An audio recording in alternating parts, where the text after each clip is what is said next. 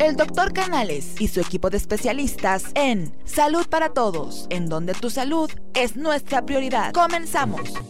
¿Qué tal? Muy buenos días en uno más de tus programas Salud para Todos Radio Online, en vivo desde el Colegio de Ginecólogos y Obstetras, doctor Alfonso Álvarez Bravo del Hospital Español de México, cuya misión es promover la educación médica continua entre sus colegiados y asociados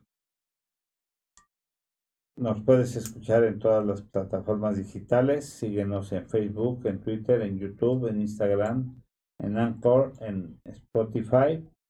Y te damos la bienvenida. Les habla su amigo el doctor Roberto Canales, quien es médico internista y miembro de la Asociación Americana de Endocrinología Clínica. Les presento a mi compañero de conducción, al doctor Jaime Kleiman, quien es ginecobstetra y hace su base aquí en el Hospital Español de México, maestro en ciencias. Buenos, días. muchas gracias. Y ahorita tenemos como invitada a la licenciada en Educación Especial en área de audición y lenguaje, a la licenciada y psicóloga Gloria Ponce Torres. Buenos días. Hola, buenos días. Buenos días. Es docente de formación en lectura eh, y lenguaje y audición, cubriendo diferentes funciones en la Secretaría de Educación Pública y experiencia docente en, en áreas de preescolar y primaria, responsable en control escolar en coordinación 4 de la Ciudad de México, supervisora en la zona 1-3, directora del Centro de Educación Especial Laboral 3-4, docente de secundaria, actualmente docente en Centro de Educación Especial. Y el tema que hoy nos ocupa es sexualidad en personas con discapacidad. Pensamos en personas con capacidades diferentes y la sexualidad, cómo se despierta en ellos o cómo se maneja en ellos. Pero también, también eh, pensaba yo en el rubro de personas que caen en la discapacidad por eventos eh, de trauma, por eventos eh, de patologías o comorbilidades, ¿no? Claro. Cáncer, eventos de accidentes o otro tipo de eventos que los incapacitan o los discapacitan y que también eh, tienen eh, eh, sensaciones de sexualidad, pero ya no por incapacidad o, alteraciones de, de, sexualidad propiamente dichas, por capacidades diferentes. Y también está con nosotros ahorita el profesor eh, Pedro Gerardo Pelayo González. Buenos días. Buenos días. Que es eh, maestro en psicología educativa, egresado de la división de posgrado de la Facultad de Psicología de la UNAM y es psicoterapeuta y director, asesor técnico y supervisor en educación especial de la SEP y bueno, y trabaja en programas de adultos, de alumnos con capacidades sobresalientes y ha trabajado en áreas experimentales en la Facultad de Psicología de la UNAM. Buenos días. Buenos días de nuevo. Entonces, este, eh, ¿quién quisiera empezar con algún, con algo sobre cómo se despierta la sexualidad o cómo se toca la sexualidad en personas con capacidades diferentes o porque ya el tema de discapacidad como que ha pasado ya no se usa tanto el tema de discapacidad, ¿no? O, o, no sé, corrígeme. Mm, para mí sigue siendo ah, un, un, un, término actual. La discapacidad es algo que que es, no, no marca a la persona. Primero es la persona y después es la condición que tiene. Todos podemos tener una condición de vida. Ellos pues tienen la condición de tener una discapacidad. Esta discapacidad no siempre los limita. Generalmente es algo que los hace diferentes. Por eso los llamaron después personas con capacidades diferentes. pero en realidad lo que tienen es una discapacidad, que es una condición solamente de vida. Eh, creo que la sexualidad en, ellos es la misma que para todas las personas. La sexualidad no, no hace diferentes. No hay sexualidad para hombre, mujer y discapacitado. Okay. La sexualidad es la misma para todas las personas. La viven de una manera diferente por la forma en que la vamos manejando socialmente, por la forma en que nosotros eh, manejamos esos temas.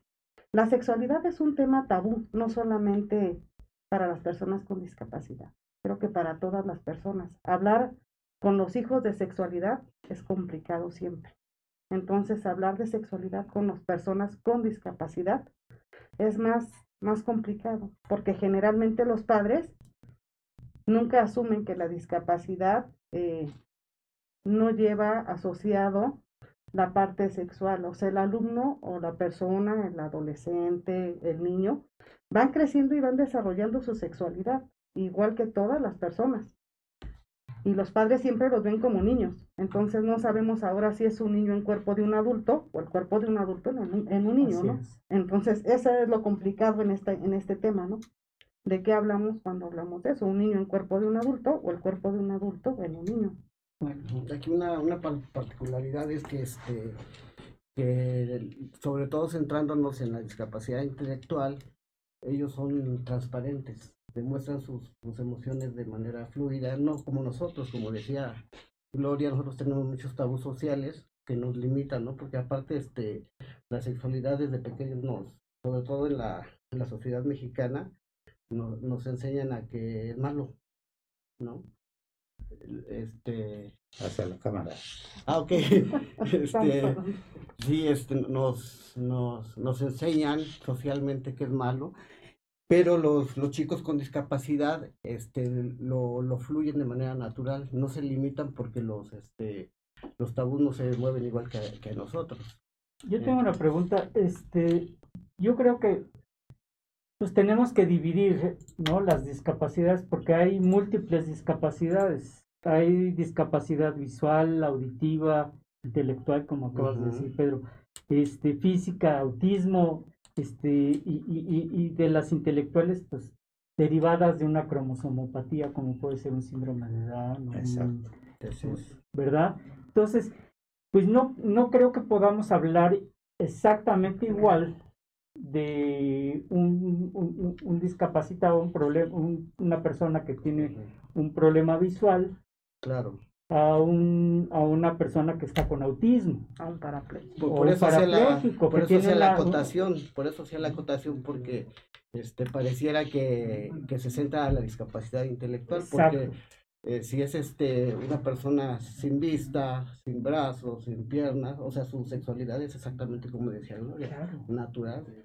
Entonces, este, como que la lectura nos, nos, ha, acostumbrado a que se centre en lo intelectual. Así es, así es. Y, y el órgano sexual más importante es el cerebro. Es correcto. Sí.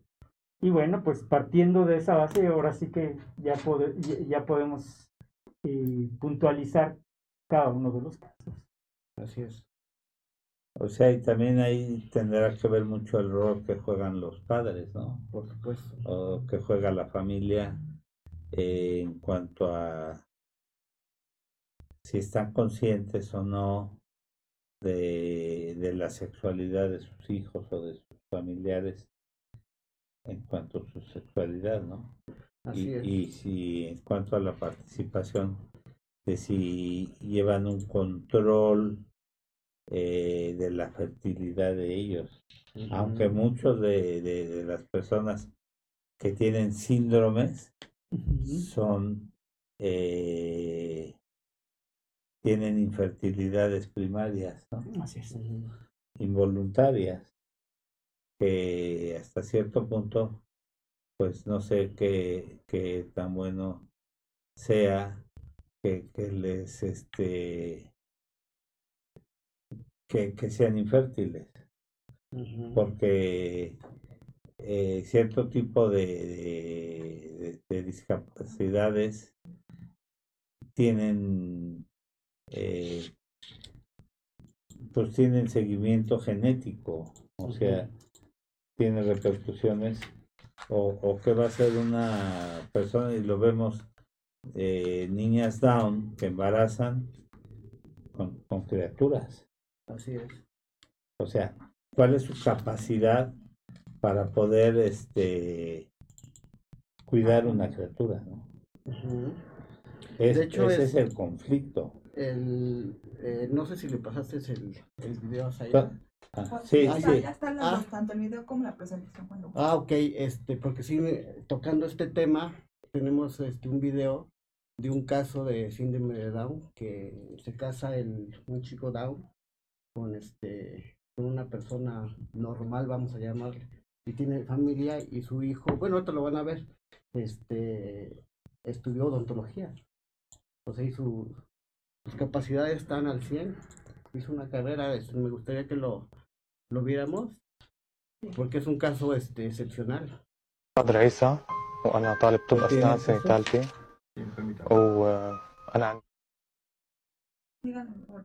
Sí, entonces ahí este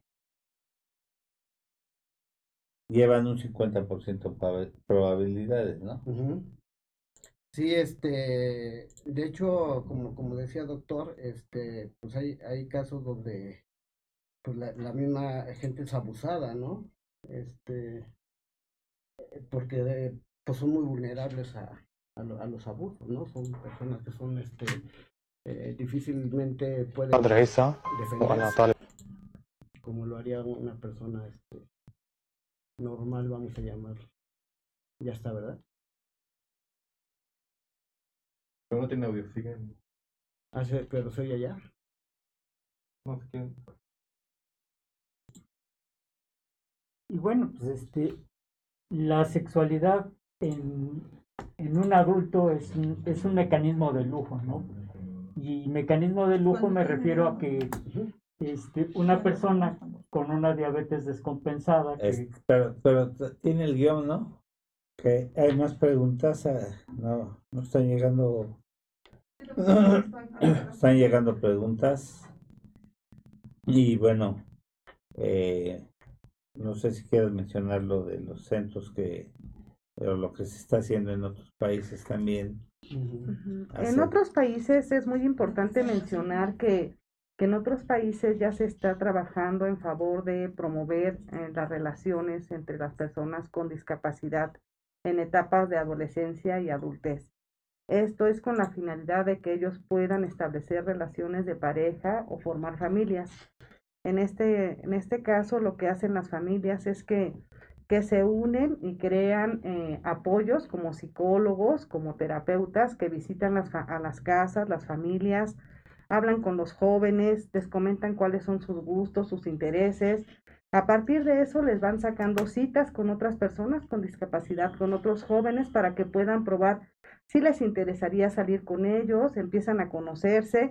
Una vez que establecen con qué personas son afines, entonces pueden empezar a salir, se empiezan a conocer. Si entre ellos se da una relación, bueno, los papás apoyan para que puedan rentar un departamento, para que puedan empezar a vivir juntos. Algunos de ellos lo han hecho, otros solamente se quedan a relaciones de amistad o crean noviazgos. Todo esto es mm, vigilado o em, apoyado por los padres de familia, que son los que van viendo cómo se van dando estas relaciones de sus hijos. Y bueno, es algo que es muy beneficioso para ellos porque cuentan con toda la libertad y para poder elegir, para poder establecer contacto con, con personas que son afines a ellos, a sus gustos y a sus intereses, ¿no? En el, en el tema de este de, de, información, por ejemplo, este dicen los buenos sexólogos que se le debe hablar del tema cuando él tenga la duda, ni antes ni después, porque a veces nosotros damos por hecho que debe de saberlo, ¿no? Y eso no es cierto, porque hay este, hace rato decía Gloria que, que, que a veces este, pareciera que son jóvenes o niños eternos, ¿no? Entonces, este, eh, y en algunos momentos ni siquiera tienen la inquietud y el adulto da por hecho que lo tiene que saber. Y entonces, eh, como decía, es el sexólogo va a resolver la duda cuando él la tenga, ya sea el chico o la chica, ¿no? Si no la tiene, pues no, no nos metemos en temas que, que a lo mejor ni siquiera le, le, le incomodan en el momento, ¿no? Algo importante que creo que sí es, es, necesario establecer como padres de familia es que hay conductas que son públicas y conductas que son privadas. Generalmente los niños o adolescentes con síndrome de Down o con discapacidad lo que tienen mucho es a estarse estimulando. Generalmente se estimulan y se estimulan igual en lugares privados que en público, porque no tienen un control de eso. Entonces, generalmente los vemos tocando el pene, teniendo erecciones, tocando a, jovencitas, porque sienten placer, no porque quieran tener una relación con ellas, es el placer que eso les genera. Entonces, si como padres no tenemos eh, cuidado en que esas conductas las volvamos privadas, nos generan después con conflictos en las escuelas, conflictos con otras familias, conflictos con la sociedad, porque lo hacen en todos lados. Entonces, creo que es muy importante aprender como padres de familia, si no viene a hablar de sexualidad, si viene a aprender a regular la, la parte de, los instintos sexuales, las emociones, esa parte que a mí me causa placer, porque lo vemos sobre todo en los niños, eh, esa parte de les genera placer pero irlos enseñando que hay conductas que son privadas y bueno, que sí lo pueden hacer en los baños, sí se puede hacer, vete al baño y lo haces en el baño. No puedes estarlo haciendo todo el día, es ir regulando las conductas. Eh, creo que como todo es un aprendizaje y tenemos que enseñar a los niños que aprendan a cómo regular esas conductas. Eh, sobre todo en la adolescencia. En la adolescencia es algo que se despierta mucho, es algo que se habla y que generalmente cuando uno habla, por ejemplo, con los papás dicen, es que yo no sé cómo lo voy a hablar, no sé qué le voy a decir, es que yo lo dejo, yo lo dejo, es que no sé cómo, o le pegan, ¿no? Yo le pego cada vez que lo hace, yo lo regaño y lo castigo, pero nunca se le habla o nunca se le dice, eso no es correcto que lo hagas y el por qué. Creo que siempre es saber decir no y el por qué no se hace. Ah, tiene que haber una explicación lógica a una actitud, ¿no? Lo acabamos de ver reciente en la, en la televisión, en un noticiero, de un chico que está golpeando a un niño Dan. Y entonces, eh, yo siento que, que son tan transparentes estos eh, estas personas eh, con síndrome de Down que también que no no saben marcar o sea el límite entre lo socialmente aceptable y lo no. Entonces, exacto, no, no, ellos no saben entre el bien y el mal dónde está la línea. Claro. Porque son gentes muy amorosas, son gentes, pues, yo me ha tocado ver a muchas personas con este síndrome. Son gentes eh, cálidas, muy afectivas. Son afectivas son pues entonces no no no tienen ellos un límite entre el, si si es bueno o malo lo que están haciendo. Para ellos es una cosa normal natural. Natural. entonces no saben si están haciendo un daño o no. Por eso es que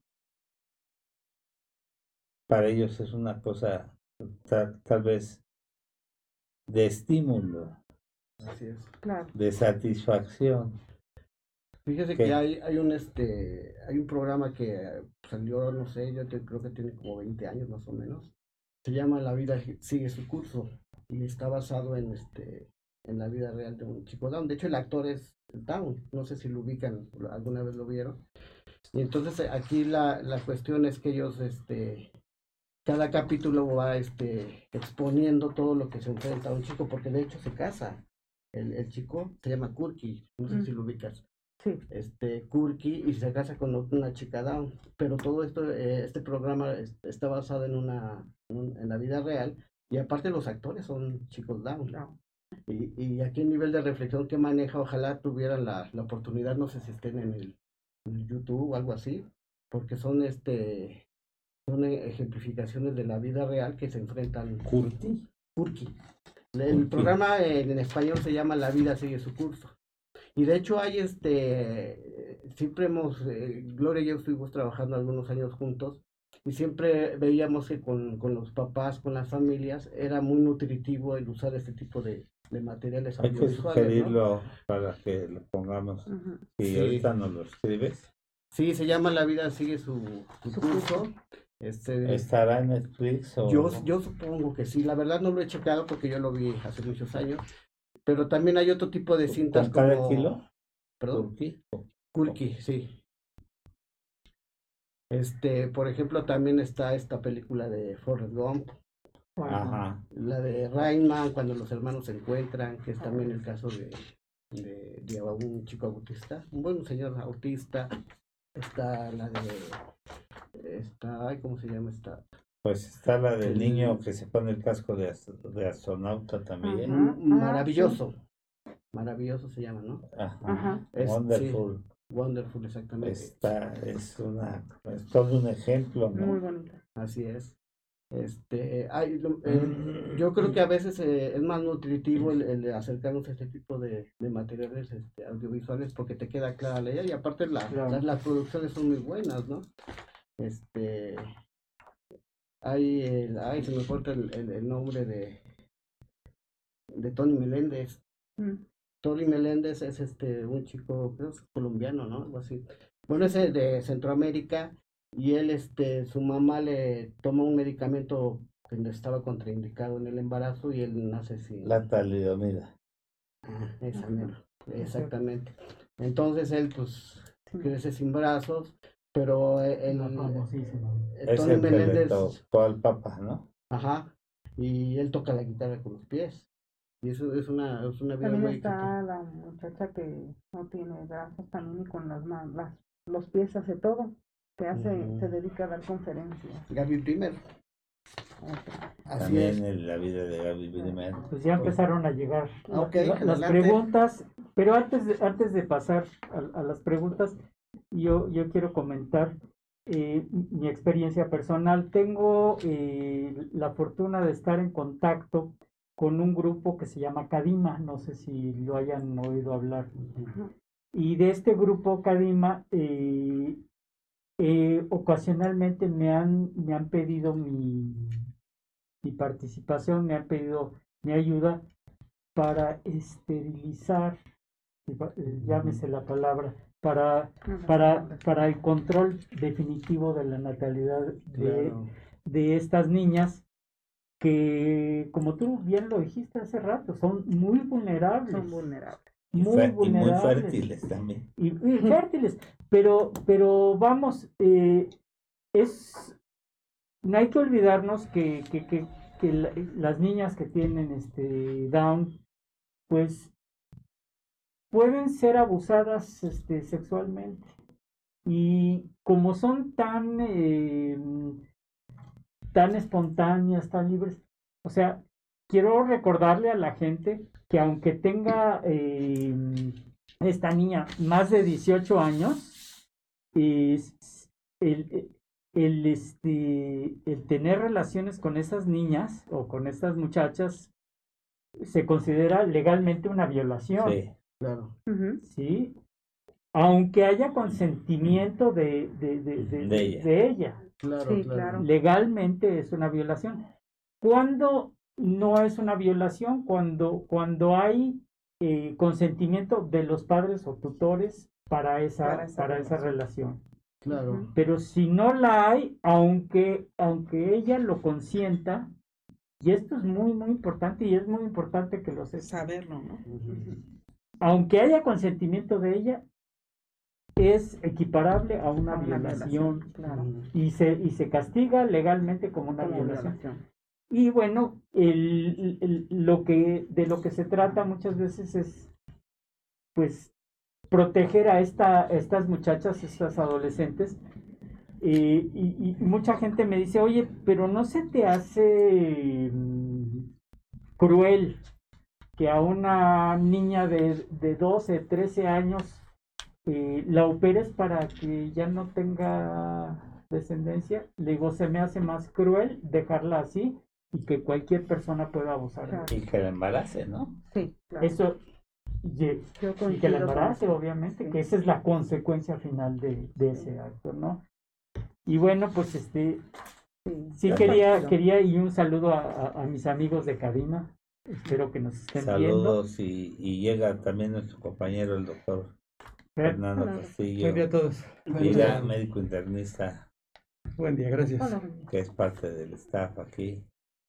Y bueno, pues vamos a las preguntas. Doctores, ¿cómo puedo hablar con mis hijos de síndrome de Down si entienden, lo, que, lo que les digo y no los afecta si, si hablar en edad inadecuada?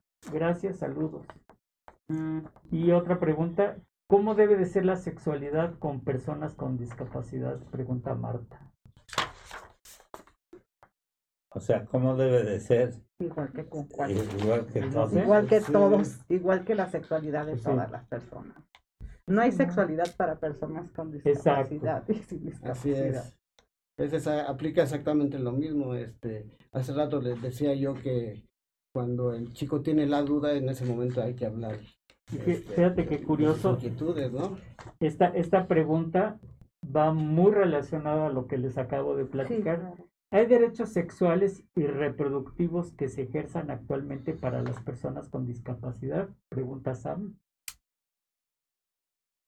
Este, la, vez pasada platicábamos de, de hecho hay un manual de, de la ley de sexualidad para chicos con discapacidad, que es un, poco el tema que hablaba la otra vez, ¿no? ¿Por qué, por qué marcar una etiqueta cuando son seres humanos como cualquiera, ¿no? El que tengan una condición diferente no los hace menos deseosos o menos este eh, exploradores de su cuerpo. Pero, pero sí son más vulnerables. sí son más vulnerables, por supuesto. Sí, pero tampoco se les va a dar una responsabilidad, por ejemplo, de, la, de una crianza de un hijo, de un embarazo, cuando su capacidad para llevarlo no, es. No, así es. Entonces, no es que se le esté coartando, ¿eh? su derecho. Pero, pero física, vamos, legalmente se consideran como menores de edad, aunque ya tengan mayoría de edad. Y, ejercen la patria protestar sus padres. Sí, también este, hablábamos la vez pasada del juicio de interdicción. Cuando un papá este, hereda la responsabilidad a un tío, a un primo, alguien que se haga, asuma la responsabilidad en el caso de que ya no esté el papá o la mamá o el tutor. Entonces, este, en este juicio se determina este, quién va a tomar las decisiones, ¿no? O quién lo va a ayudar a tomar decisiones, porque también influye mucho el nivel de, que tenga de, discapacidad, ¿no? Pues si, si, es alguien que nada más no tiene vista, no pasa nada, ¿no? Sus condiciones eh, intelectuales son iguales que cualquiera pero en el caso de la discapacidad intelectual ya cambió la cosa, que es lo que decía el doctor, ¿no? Ya no es este, responsable al 100% de sus decisiones, ya sea para reproducirse o tener relaciones este, con otra persona, ¿no? Porque también hay un tema que, que, explora mucho los chicos con discapacidad, más que nosotros, como no tienen los mismos este, tabús que nosotros, también exploran, por ejemplo, la homosexualidad. Eh, ellos son, o sea, lo mismo le da eh, a un chico abrazar a otro chico, ¿no? Y él no, él no tiene el tabú que, que, o bisexualidad, porque igual pueden andar con niños que con niñas, no tienen problema de eso, ¿no? Así es. O sea, no tienen los tabús sociales. No existen. Al principio no existen, mientras van definiendo eh, su sexualidad. En esa parte de la experimentación, mientras experimentan, con su cuerpo eh, es la parte de, afectiva, ¿no? Ellos se mueven en esa parte afectiva muchas veces, ¿no? Que es su mejor amiga y se tocan y, para ellos eso es el amor y después se encuentran que, bueno, a ellos les gustan los niños y como no, no tienen el tabú, pues es más libre, ¿no? Sí, acuérdense que este, decía Piaget que las etapas de placer primero inician con, con la mama, ¿no? Con, el, con el, la boca y después ya se van este traslapando eh, conforme va creciendo el chico a, la parte anal, a la parte del pene, pero primero es un placer oral. Y ya cuando va creciendo, entonces ya va explorando, como dice Gloria, su, propio cuerpo. Y aparte decía el doctor hace rato, ¿no? Acá está el alma más poderosa y que uno puede fantasear terribles este, ideas y, tener placer solamente con el, la programación de, de, de las ideas, ¿no? Entonces, este, son, son temas que, que a veces nosotros no, no los aceptamos tal cual porque tenemos muchos muchas represiones sociales, ¿no? sí. Creo que, sí, adelante. creo que este tema, este tema es un tema muy, muy amplio, demasiado complicado, complicado exactamente. donde fácilmente podemos caer, porque se puede prestar a muchos mitos, muchas falsas realidades, y prácticamente creo que aquí la historia, hablar de discapacidades, hablar de un mundo muy amplio. Claro. Podríamos decir parte de la historia que antes le llamaban retrasados mentales, ¿no? Y que actualmente, actualmente ya que van de la mano estos dos conceptos, pero no es lo mismo que cae en el concepto de la discapacidad. Entonces podemos tener diferentes tipos de discapacidad. Se presta al tema por las preguntas, creo entender, Jaime, que, que, hicieron hace un momento, cómo lo puede ejercer. Porque categóricamente aquí hay que entender hasta qué grado es la discapacidad. ¿Qué tipo de discapacidad funcional, Si es psíquica, si es o solo es funcional, ¿no? Sensorial. Claro. Entonces de ahí parte, porque puede ser múltiple, puede ser de un órgano. O decíando al doctor al principio, puede ser por un accidente provocada. Yo no tenía la discapacidad y un accidente me originó que quedara con una discapacidad, secundaria. Entonces, pero, pero originalmente son muy son personas que nuestra sociedad se les ha hecho a un lado y tienen derecho a una sexualidad claro, tal. Por supuesto. Y la verdad, vuelvo a repetir, se ha convertido en un mito. Entonces también ahí podríamos partir del grado de, de, si hablamos de con cuestiones de tipo psíquico, en etapa sexual, bueno, también puede ser violación sexual, eh, un agravante, porque es una incapacidad eh, de discapacidad a nivel intelectual, es violación, ¿sí? Jaime, ya lo habías mencionado, Jaime. Entonces, digo, se puede prestar a varias polémicas. Digo, ¿a qué nivel estamos hablando? Y sobre todo el coeficiente intelectual. Intelectual, ¿no? Aquí hay una pregunta que me la voy a hacer a mí mismo. Dice, doctor, los cuidados ginecológicos en, eh, en niñas con alguna discapacidad se deben atender normalmente o hay cuidado especial? Pregunta Susana. Pues yo le voy a contestar a Susana con, con mi experiencia. Número uno, eh, atender normalmente, pues yo digo que sí, se debería de atender persona, eh, normalmente como que si se tratara de una persona normal, vamos. Eh, y hay que hablar, hay que a ver de qué tipo de discapacidad hablamos. Quiero tomar esta, esta, esta pregunta y la voy a contestar con con un ejemplo de que en mi vida profesional con, justamente con estas este, pacientes que me llegan a, enviar de, Cadima.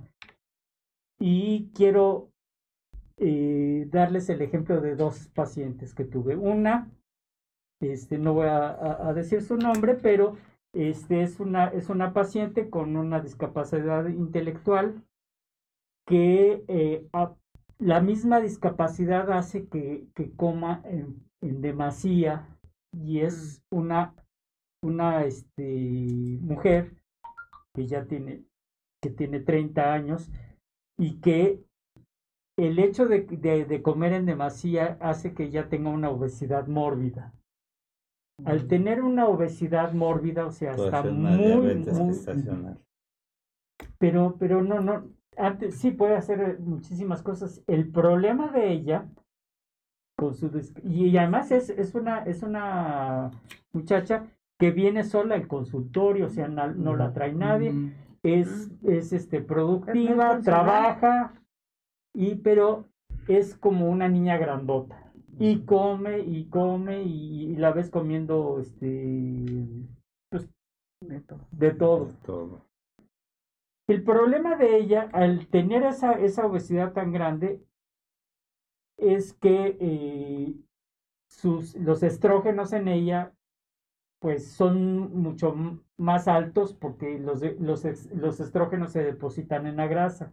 Al depositarse en la grasa, eh, sus, tenía problemas de su regla, tenía eh, problemas de, un sangrado excesivo.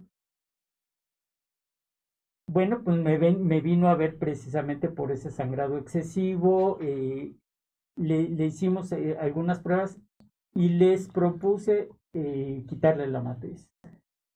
Porque le dije, esta, eh, este caso potencialmente puede terminar en un cáncer de, matriz por el antecedente. Y bueno, pues en, en, el estira y afloja pasó un año, un año completo. Y, y, y los familiares como que decían, ¿por qué le vamos a quitar la matriz si está muy chiquita? Y finalmente este, no se quitó la matriz hasta que los sangrados fueron insoportables. Y, la anemia estuvo terrible. Y bueno, finalmente entró al quirófano y el diagnóstico este, posoperatorio fue un carcinoma de endometrio. Ya estaba avanzado ya estaba avanzado, todavía no con metástasis ni, ni nada de eso, pero sí un carcinoma. Y imagínate operar una, una paciente de ese tamaño, o sea, fue todo un Más complicado. y entonces, sí, sí, se, se, complica. Adiós, gracias. Está, está muy bien, este sigue, sigue comiendo, sigue trabajando, bueno.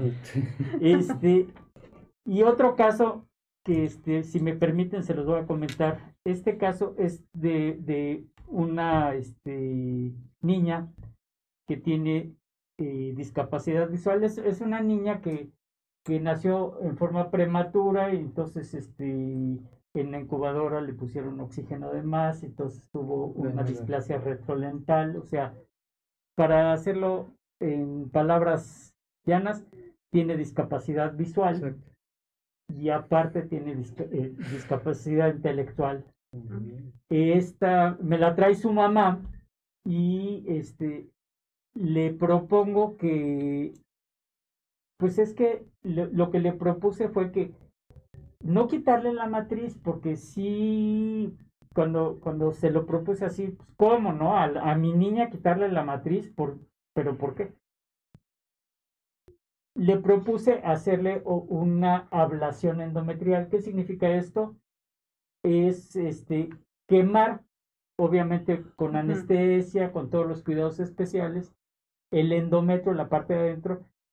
y con esto logramos que, que ya no vuelva a tener sus reglas y que ya no se pueda llegar a embarazar porque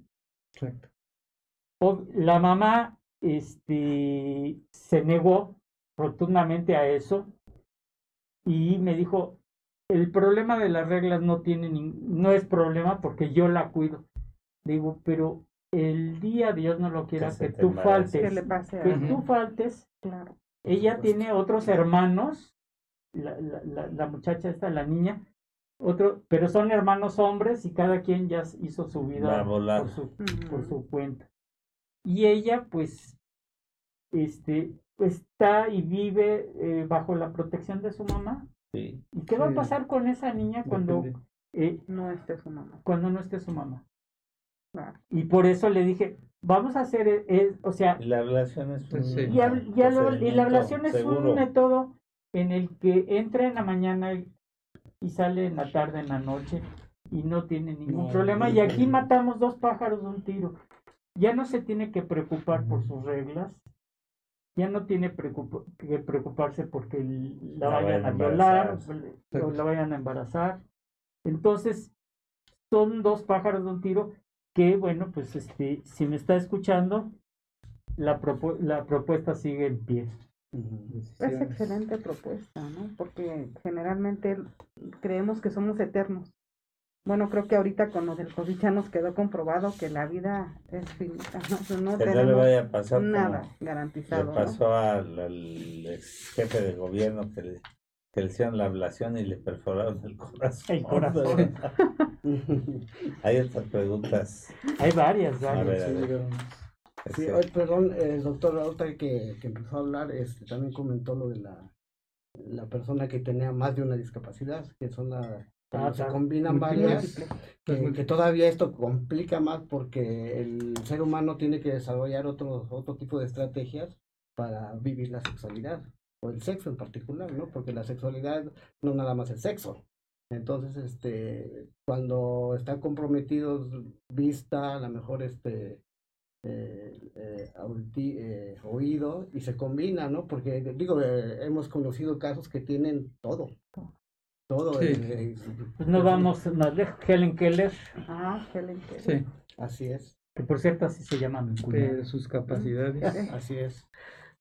Helen Keller, pues es, es, un ejemplo de eso. Yo a, a, Gabriel, que es otro de los compañeros de staff, el doctor Gabriel, que es ginecobstetra, una pacientita con ciertos eh, eh, problemas de sus papás.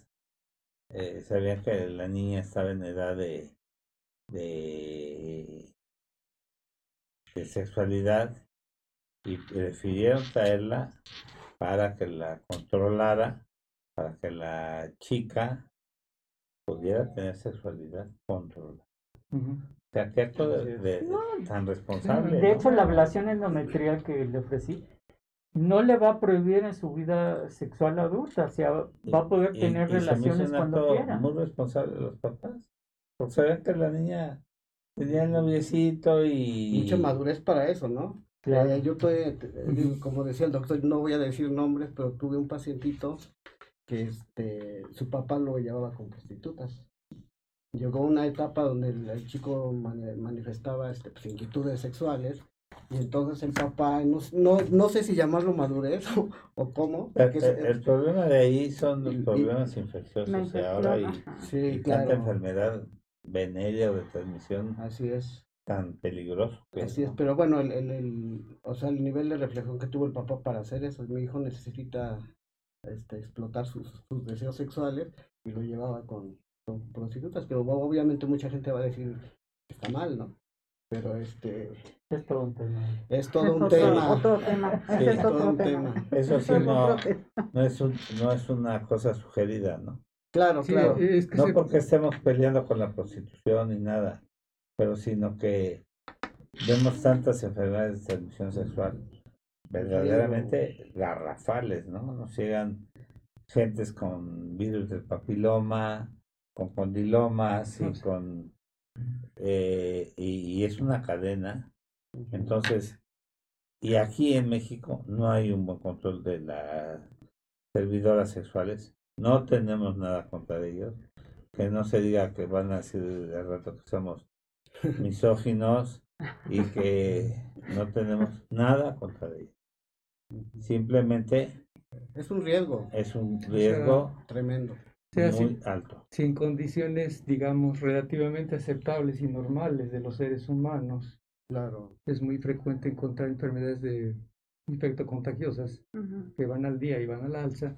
Ahora imaginemos, desafortunadamente estamos en una situación donde vuelvo a repetir, todo se ha convertido en un mito, donde a todas las personas con un grado de discapacidad se les ve como personas inútiles, que no tienen valores, son, alguna vez por ahí les dijeron minusválidos, ¿no? No, no, nada, nada tiene que ver. Entonces aquí la intención es como decir, ve con tu médico propio y adecuado, por medio de un consentimiento informado, mira, tu familiar se encuentra en esta situación, corre estos riesgos, como tú lo has dicho, este, Jaime, corre estos riesgos y, tiene estas capacidades, tiene estas habilidades. Y esto es una cuestión interdisciplinaria, porque tristemente se les deja ahí en el rincón, si los, los, ven como unos niños que son incapaces. La misma familia los veta, la misma familia los esconde, los, esconde. los delega. Entonces, hay seres humanos que tienen todas sus capacidades. Esta, dicen, yo quiero casarme, yo quiero tener un trabajo, tengo derecho, tengo derecho a salir. Tienen derecho. Tengo derecho a desarrollar mi, mi erotismo, mi sexualidad. Y llegan a casarse.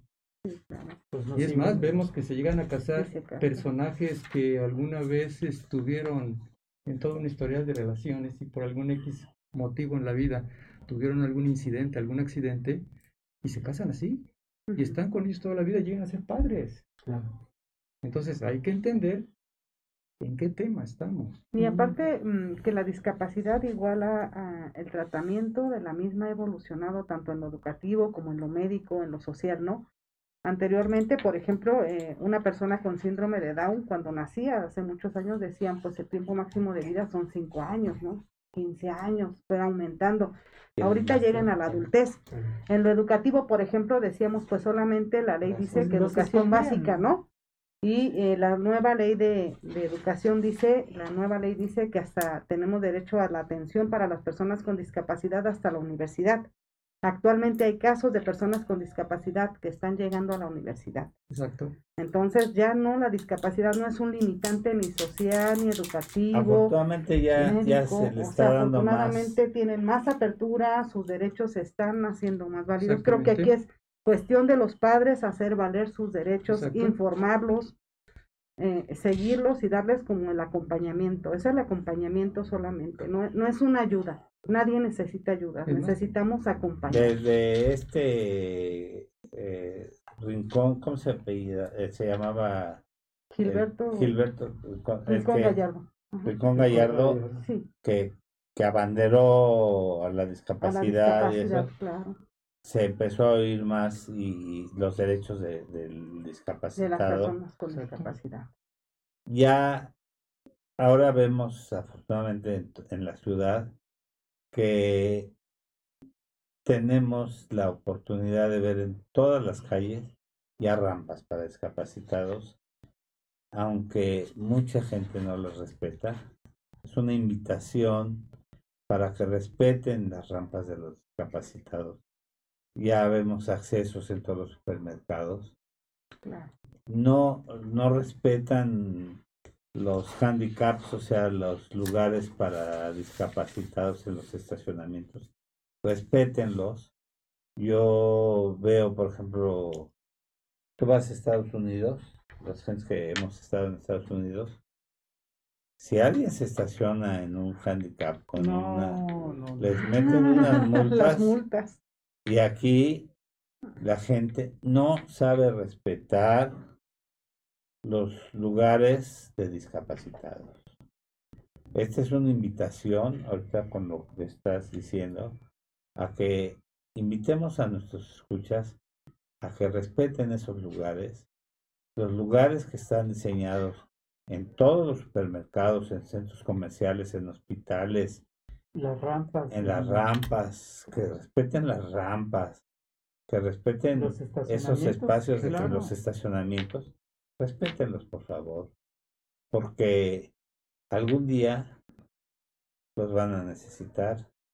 Yo acabo de perder un hermano que era discapacitado y, y este es una tristeza tener que recorrer distancias con él usaba muletas y después usó silla ruedas porque los lugares que están destinados para ellos gente con todo el cinismo del mundo estacionado porque le dio flojera caminar 50 metros, caminar 100 metros, cuando lo pueden hacer. Entonces, respetemos los derechos de los demás para que seamos respetados. O impongamos verdaderamente multas en los centros comerciales, que se permita que en los centros comerciales entren a imponer multas a la gente que no respeta. En Estados Unidos, y por ejemplo, el derecho del peatón, usted entra a un centro, entras a un centro comercial y el peatón tiene derecho a caminar libremente. ¿eh? Los carros se tienen que detener. Aquí te avientan el carro y te atropellan antes de que se pare el carro. Claro. Ahí este, les, voy a contar una historia de que sucedió en, Suiza. Un ingeniero a, un curso allá en Suiza y este tenía su, su, guía.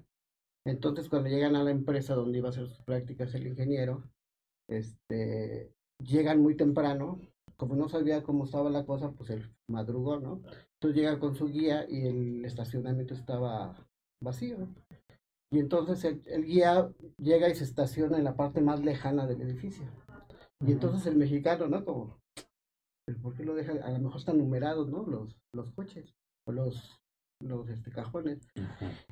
Y bueno, empieza a pensar y, hasta que le pregunta, oiga, pero ¿tiene número su, su cajón? Y dice, no, me puedo estacionar donde yo quiera. ¿Y por qué nos estacionamos tan lejos? Dice, porque el que llegue más tarde tiene más prisa. Tiene, más prisa que nosotros que llegamos temprano. Entonces dices, ah, caray. Obviamente un, aquí en México no, hacemos ese tipo de reflexiones, ¿no? Aquí el que el que primero llega es el que el ganó. Lo, vemos en, en los parques temáticos sí, claro. que van acomodando de acuerdo de tal manera, exacto. Y ese se llama educación, Exactamente. orden.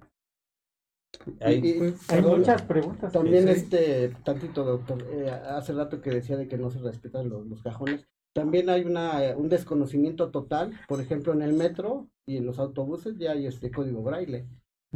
y, y, usted ve a, las personas que, que padecen la vista y no lo usan. Muy pocos son los que realmente lo, lo utilizan. ¿Por qué? Porque no hay una, una educación al respecto, ¿no? Entonces, este, como que de qué sirve que haya ciertos recursos si ni siquiera lo saben usar. Claro. ¿no? Y eso habla también de lo, lo que decía hace rato Gloria de la, de la educación. Hay, hay más preguntas. Hay más preguntas. Antes, este, un saludo a mi esposa que hizo su tesis doctoral eh, y el título de su tesis fue Derechos Humanos en, Personas con Autismo. Ah, muchas felicidades.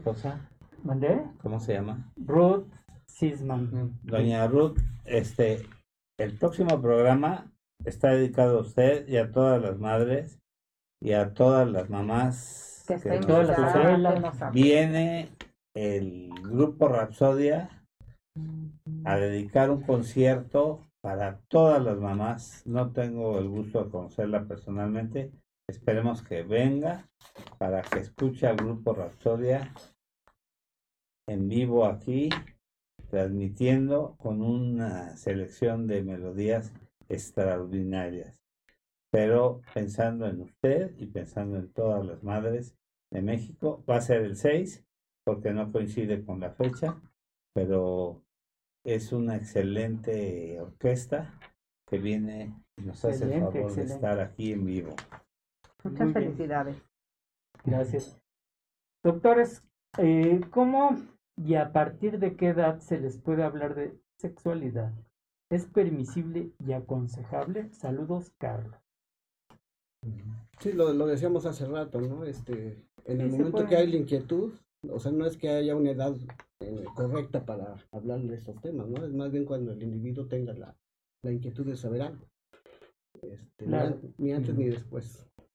Sí, yo creo que la, el, ejercer parte de la sexualidad y el erotismo es una parte muy importante de la educación desde las primeras etapas en la clasificación de qué tipo de discapacidad, porque prácticamente es una vía de comunicación y una vía de crecimiento, que el día de mañana van a ser mejores seres humanos. Y eso hay que, hay que, hay que entenderlo, es muy significativo, para no encontrarnos con estos hechos. Muy bien. Cuando digas. ¿Quieren, quieren que hagamos un corte en nuestros productores?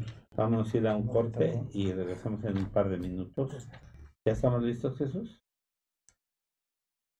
Me gustaría tomarme unos minutos para hacer énfasis en lo importante que es mantener un peso saludable, ya que, como nos lo ha confirmado la pandemia, aquellas personas con sobrepeso u obesidad siempre estarán más expuestas a cualquier tipo de enfermedad. Es por ello que es importante recordar que nunca es tarde para mejorar nuestros hábitos alimenticios y podemos empezar con pequeños cambios que traerán grandes diferencias en nuestro organismo y nuestra vida, como los que ofrece Nutrete. Nutrete es un proyecto que dos maestras en nutrición han impulsado facilitando sus diferentes productos para que cualquier persona que quiera cambiar su vida los pueda adquirir. Te invitamos a conocerlos. Visita sus diferentes redes sociales.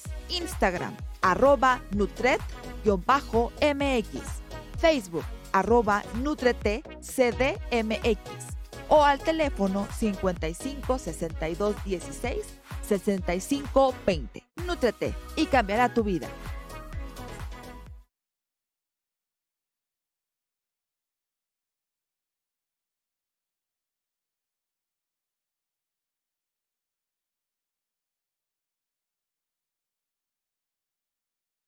¿Quieres empezar a comer saludable? En Nutrate nos encargamos de revisar la lista de ingredientes e información nutrimental de cada producto que tenemos para garantizar que realmente sean saludables. Contamos con diferentes productos como productos keto, suplementos, vitaminas, minerales, y un sinfín de productos para complementar tu alimentación. Encuentra todo nuestro catálogo en Instagram como Nutret-MX o por Facebook en Nutret CDMX. Para más información, al WhatsApp 55 62 16 65 20. Nutrete y cambiará tu vida.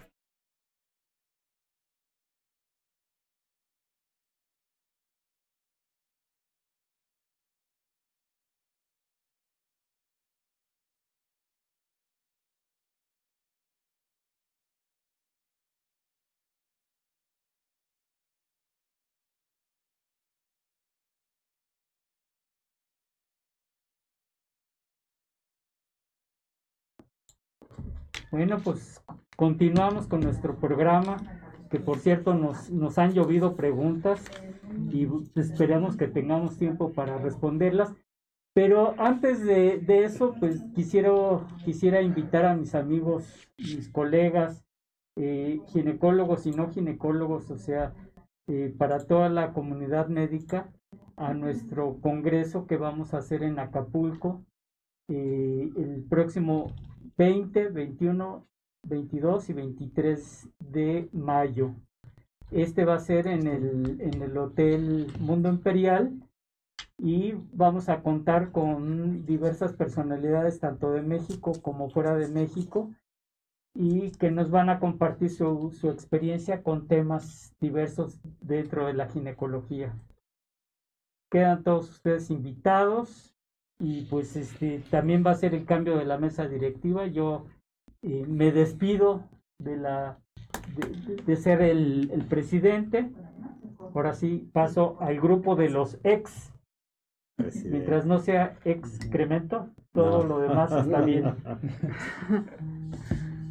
Listo. Bueno, pues. ¿A quién tenemos en el teléfono? Ana Cerón. La mujer hecha sexualidad. Ana tal? ¿Cómo están todos? Pues te extrañamos, Ana, porque... Ya sé, le di un golpecitote enorme, le tiré el espejo y la llanta y todo el coche, pero bueno. Laminazo. Eh, ¿Sabes qué? Si hubiera vivido alguien conmigo, sí, dejaba el coche y me venía caminando y que el seguro se encargara, pero pues no puedo hacer eso. Pero ya los veré, así me extrañan. Claro que sí. No estamos al aire. Pero estás bien, sí, estás al aire. Ah, bueno, pues a todo nuestro público un saludo, un saludo a nuestro público. Me encanta el tema que están tratando y de verdad muchísimas gracias, muchas, muchas gracias por, por la invitación, porque me parece que eh, necesitamos darnos cuenta que el placer es un derecho también. Ah, estaban hablando hace un momento de, de los derechos humanos. Bueno, eh, dentro de la sexualidad hay derechos al placer, no solamente a una sexualidad plena, sino derechos al placer. Y me parece que todos tendríamos que conocerlos eh, porque no importa con o sin discapacidad, el principio humano, el bienestar de un ser humano es a partir del bienestar, del contacto con el otro, no solamente la sexualidad. Porque si nos damos, damos a la parte sexual, bueno, pues podría ser, tenemos, podríamos encontrar métodos y metodologías para cualquier eh, diferencia que podamos tener. Pero lo que tenemos los seres humanos es un deseo de sentir, de sentir en nuestra piel, no solamente en nuestra genitalidad. Y a mí me parece que es esencial que en todos los ámbitos de la humanidad podamos entender eso. La exacerbación de los sentidos, el bienestar y la plenitud, sin necesariamente tener que acabar en un acto sexual, pero sí en un erotismo. ¿No? Así es. Ana, creo que ahí eso es un ejemplo real, ¿no? Hasta dónde se puede crecer el erotismo verdadero a través de todas las vías de los sentidos cuando estas son totalmente permeables, ¿no? De hablando de qué tipo de discapacidad, y creo que es un punto muy importante por, el aspecto que tú manejas, exacto. perdón que te interrumpa, Doc, pero también lo que casi nadie sabe es que cuando uno de los sentidos, bloqueamos alguno de los sentidos, los otros se exacerban. Se exacerban, claro. Entonces podríamos también nosotros aprender a tener un tipo de sensibilidad diferente. Y la parte más importante es dejar de genitalizar el placer. Dejar de genitalizar solamente la sexualidad, a pesar de que el sexo es genital, dejar de genitalizarlo para entonces podernos enfocar en algo mucho más sublime y saludable para todos y necesario y todo que es el bienestar a través del placer. El erotismo yo les recuerdo que no tiene que ver con negligencia, tiene que ver con capacidad de contacto con el otro. Contacto, estoy con el otro, común, comunión, común unión de ellos. Empezamos a sentir, y cada quien siente a su manera, pero estamos los dos vinculados en esto. Entonces, para mí es súper necesario que las personas que se pueden estimular o que necesitan ser estimuladas, se les haga con la conciencia absoluta y no solamente en una, en una parte buscando esa genitalización, sino buscando la integración del cuerpo, porque el cuerpo es uno. Nosotros hemos hecho la separación en la sexualidad. Hemos puesto la genitalidad en otro lugar, pero el placer, el orgasmo, puede dar también, puede ayudar a que cada vez te sientas mejor y mucho más digno. El hecho de que yo tal vez no pueda caminar o no pueda ver no quiere decir que no pueda sentir y que no pueda ser tan sublime. Porque también pensamos que hay, hay grados de placer. ¿Hay placer o no hay placer? Realmente en el erotismo hay placer y displacer. No mucho placer o poquito placer, porque el placer es, conforme lo vas cultivando, va creciendo. ¿Correcto? Pero ese es el acto que yo tengo, entonces no le pongo el mucho o el poco, le pongo el quiero, deseo, siento, busco, encuentro, excito, comparto. Y todo eso, porque pensamos que nada más la corporalidad, todo lo que acabo de decir, también tiene que ver con un erotismo. Con discapacidad o sin discapacidad, es inminente la necesidad. Sí, porque tú dices en este punto, es muy importante, me gustó cómo lo, lo estás eh, manifestando el desarrollo de otras capacidades y habilidades, en este caso una inteligencia emocional totalmente conectada a todas las vías, que no es nada más el, la genitalidad, como tú lo marcas, no es el pene, la vagina. Ahí es más que nada el desarrollo de una capacidad plena de un ser humano en todos sus aspectos. De ahí va de la mano lo mismo que habíamos comentado hace un momento, lo psíquico, o sea, lo intelectual, lo físico, lo sensorial, va más allá de todo esto, el verdadero ser del ser humano. Yo quisiera concluir con algo muy importante, perdón, porque casi no los oigo, no sé si, si están hablando o no, perdón, si me, ¿se puede? Si, me mueven la mano y me dicen que sí, ¿alguien puede mover la mano para decirme que estoy hablando? ¿Nadie, me movió, ¿Nadie, me movió, la mano para que pueda hablar? Sí, ah, bueno. lo que, lo que, creo que ya se rieron. Lo que quería, con lo que quería concluir es que sí necesitamos definitivamente recordar lo inminente que es tener un piso pélvico saludable, flexible, aunque estemos en silla de ruedas, aunque usemos muletas, aunque estemos postrados. El piso pélvico requiere de infinito cuidado. Requiere, todos me están saludando, creo que ya todos me dieron permiso de hablar, gracias. De infinito cuidado, de, de infinita sensación y de infinita movilidad. Porque si nosotros trabajáramos en el piso pélvico con personas con discapacidades o con, con, habilidades diferentes, o hasta las personas que decimos que no tenemos eh, muchos problemas, tal vez en la mente sí, pero en el cuerpo no, todos necesitamos un piso pélvico fortalecido. Oye, Ana, nada como tenerte aquí al lado, hombre, porque despiertas ahí todas las zonas sensoriales. ¿Eh? Nos haces falta aquí para poder escuchar. Está bien, ya, ya, iré la próxima vez, pero no quería dejar de meter mi cuchara en un tema tan importante como este, ¿no lo creen? Sí. 100%. Eh, eh, pero nos dice Sai, nuestra productora, estás estrenando una, una línea de ropa. A ver, platícanos qué hay de ella. Ay, que pues iba yo con uno, íbamos a regalar uno al público y todo, pero se me fue con el choque. La próxima vez que me inviten les prometo llevar uno y me lo van a ver, les van a encantar. Se llaman mundanas y son una ropa para disfrutar de tu desnudo. Como tu programa. muy grandes para poder empezar a reconocer tu cuerpo sin que tengas que estar necesariamente desnudo, porque es una de las cosas que más nos cuesta trabajo desnudarnos, ¿no? ¿Cómo se llama tu programa? Mundana. Mundana, todos los martes, Mundana a las 12 del día. Mundana ya tiene su línea de ropa donde vas a descubrir tu desnudo. Siempre gracias, gracias por recordar las cosas que hago. Y ya tenemos eh, Yo Erótica 2 y tenemos las reglas de la regla. Pero si tienen la bondad de invitarme pronto, les platico de las fechas. ¿Les pues Mira, dentro de ocho días vamos a tener al grupo Rapsodia en vivo aquí, que está brutal. Te invitamos para que vengas a escucharlos. Va, a ser un homenaje a, por el Día de las Madres. Extraordinario, ¿eh? Va a ser un homenaje musical. Estaba escuchando. Yo te confirmo con Zaira. Los dejo con sus invitados y les dejo un abrazo enorme. Doctor Clayman, extraño también tu sonrisa. Doctor, te mando un abrazo. A todos los abrazo de verdad y al público les dejo un abrazo enorme. Aprendamos de sexualidad y quitemos tabúes. Nos vemos la próxima vez. Muchas ya, gracias. Ya, ya estás peor que el doctor Clayman. Nos vas a dar una consulta de doctor más rápida que el doctor Clayman, ¿eh? Ya está. Y ya ves que dijiste que yo, este, ¿qué? ¿Qué dijiste que yo fortalezco el piso pélvico. ¿Qué relajo el piso pélvico? No me ahora que nos veamos en los relajos. Exacto. Y les enseñamos cómo, ¿no? Sí, creo que va a ser muy importante, pero eso lo hacemos cuando nos vea. Les dejo un beso que ya llegó el seguro. Órale, pues. Bye, bye, gracias. y lamento haberme la perdido. Ya tenemos aquí una bicicleta de repuesto por si quieres. Ya he estado. De haber sabido, me hubiera visto muy sexy. Un abrazo. Hasta bye. luego. Pues muy bien, seguimos. Este, ¿pueden? perdón. Sí. Este, ahorita que tocaba el tema, Ana, de, de cómo eh, no exploramos otras áreas. Este, pues ella, yo creo que en algún momento que esté por acá, nos platicará de los ejercicios que hay para privándose de la vista, porque regularmente somos visuales para... Pero sensoriales también. Exactamente. Ella habla mucho de las zonas sensoriales. Así es, así es. Y de hecho, eh, fíjese que hay, se está dando mucho auge ahorita en las escuelas, hicieron unas que llaman aulas sensoriales, donde este, con luces, con música, con textura. Un laboratorio hace unas prácticas, digo, tú las he visto con el, el, sensorama, que te pasan a unas áreas y es todo eh, olor, tacto. Que es mucho lo que hacen también en el papalote.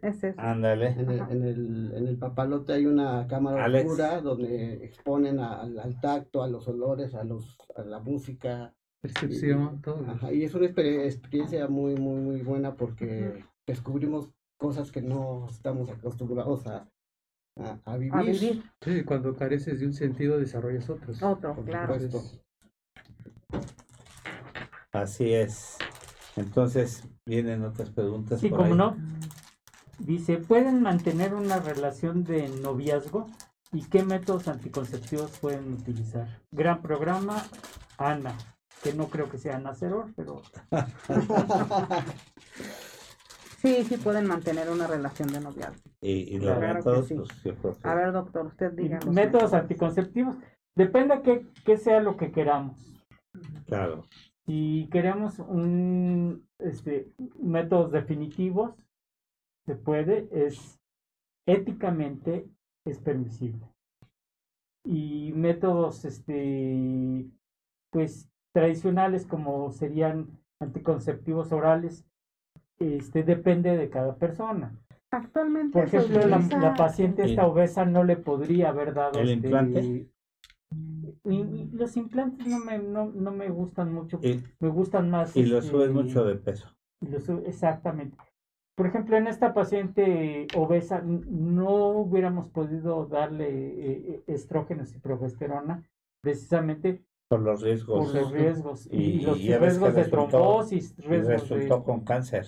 Y resultó finalmente con cáncer. O sea que se recomienda que antes de cualquier método anticonceptivo acudan con un ginecólogo para que se evalúe su situación. Porque tenemos que individualizar cada caso. Y los tenemos que ver como cualquier ser humano, son iguales a cualquier ser humano. Sí, claro. No son diferentes. Y, y, se tiene que platicar cuáles son tus expectativas, expectativas y qué es lo que quieres y qué, cuál es eh, lo que piensas a futuro. Y, es, y, en base a eso y en base a lo que puede cada persona, ese es el método que, sí, sí, porque ellos tienen derecho a experimentar la satisfacción sexual y tienen derecho hasta claro. embarazarse. Claro, depende de la lesión, que tú lo sabes. en su experiencia. Y, hay personas que pueden procrear porque está intacto su sistema reproductor, tanto masculino como femenino. Tú lo acabas de decir ahorita y, responde la, la pregunta que, que, tenemos aquí. Dice, ¿las personas con discapacidad pueden adquirir alguna enfermedad de transmisión sexual? Gracias, Cecilia. Todas. Pues, por supuesto. y además, desgraciadamente, y lo que decías son vulnerables. papá que llevaba al hijo, o sea, no, criticamos eh, la intención del padre, ¿no? Sino el riesgo tan potencial que llevó al hijo. Su intención de él fue ayudar al hijo, pero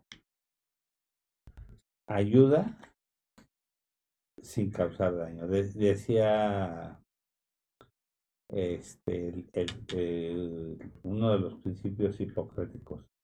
Primum non nocere. Lo primero es no dañar. O sea, tú no vas a ofrecer algo aparentemente bueno causando un daño. Claro. Sí, porque de repente el remedio se vuelve más costoso que... Como dicen ahí las abuelitas, que salió más caldo el caldo, que la, la manera práctica. Por supuesto. Fíjate. Educación, o sea, educa, y decía mi padre, ¿eh? y decía, yo creo que, que educa a los hijos para que no castiguen a los adultos. Y que, que es cierto y cuán cierto, porque todo es cuestión educativa. Si tú educas a tus hijos, no tienes que llevarlos a las, a las zonas de prostitución y volvemos, no tenemos nada contra las gentes que se dedican a, a, las, a la cuestión de la sexualidad, sino que sí hay muchos riesgos en este país. Es, es necesaria la, la esterilización y pueden actuar legalmente si los forzan. Gran programa, Marcos. Yo creo que es gran pregunta, Marcos. Sí, yo creo que es el doctor Marco, que, que es un gesiólogo. Pues yo, yo tengo un familiar donde la sobrina que tiene cierta discapacidad con ciertas discapacidades, pues la agarraban y le hacían ahí unos, este, eh, como le llaman ahora en el fútbol, amontonamientos tumultuarios, le hicieron una criatura y ¿quién fue? Entonces la mamá, que es legalmente responsable, la llevó al ISTE a que la esterilizara. Y, y no, no la forzó, sino vio por el patrimonio de su hija. Porque son fértiles. A lo mejor ya no la veía como cosa mala, pero pues el amontonamiento dijo, esterilícenmela, porque al rato, pues así como hicieron uno, le hacen otro o te pegan alguna infección. Y, aquí porque ya no lo ve como me llama la atención, bueno, dice es necesaria la esterilización. Yo creo que en algo, en muchos casos sí, es necesaria. Sí. Obviamente, y dice, legalmente los pueden forzar, o sea, nosotros como médicos no podemos llegar Y, y, forzar a la,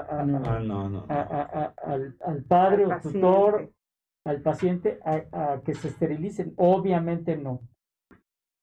Todo debe de eh, llevar un, un, consentimiento informado por escrito y debe de firmarlo eh, la persona, el tutor de este representante y el representante legal.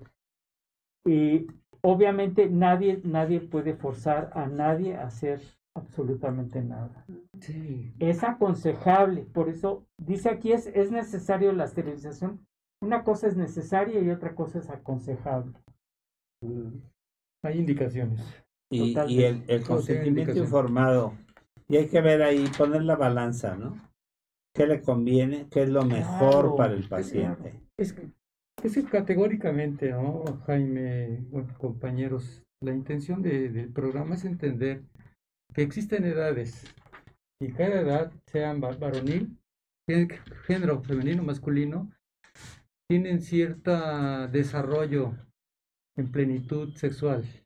Ah, hablemos nuevamente de qué tipo de, de, lesión, a qué grado fue la lesión. Entonces, si tenemos personas que no se pueden valer por sí mismas, y aquellas madres, aquellos padres que, que, están en este momento, lo que deberían de hacer es ir con su ginecólogo de familia y, pedir una recomendación, Doc. Una opinión médica. Una opinión médica. Yo creo que eso es muy Su psicólogo, su psicoterapeuta. Cuando, la discapacidad es mayor, los padres ejercen la patria protestal sobre ellos. O sea, ahí sí legalmente está permitido.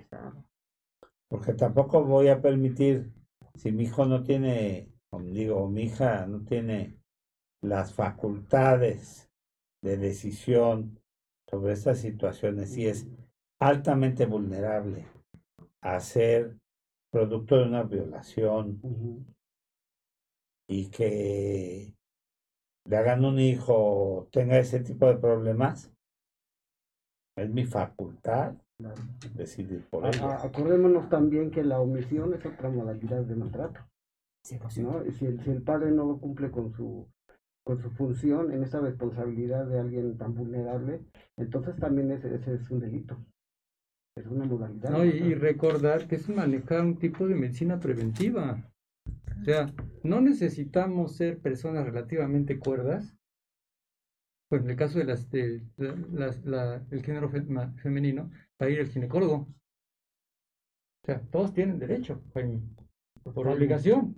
O sea, ¿qué situación te encuentras? Y de ahí difiere el tipo de interpretación y qué es lo que se tiene que hacer. Sí, claro. Qué riesgo, ¿no? Muy bien. Continuamos. Si una persona con discapacidad padece una disfunción sexual, casi siempre se debe a su estado mental y no al físico o puede ser al revés. Saludos, Simón.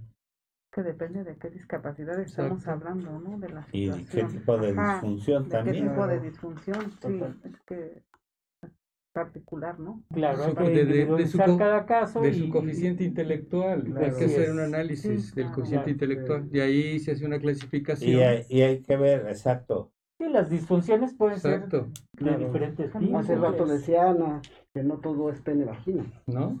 Entonces, este, el placer se puede encontrar de otra forma. ¿no? Así es. Entonces, este, si es una disfunción, no necesariamente es una vamos a evitar de sentir placer, ¿no? Claro. Sí, o sea, si, si tanto le, les preocupa ir, acudir con el psicoterapeuta y sobre todo con el sexólogo. Doctor, estoy viendo a mi chico, a mi chica que tiene este tipo de comportamientos. ¿Qué tanto es adecuado o propio? Indíqueme qué debo de hacer. ¿Qué debo hacer? Porque lo ven, quítate la mano, deja ahí. No, no es así. O incluso hay, hay personas que llevan tres, cuatro matrimonios y nunca han tenido un orgasmo, por ejemplo. Y que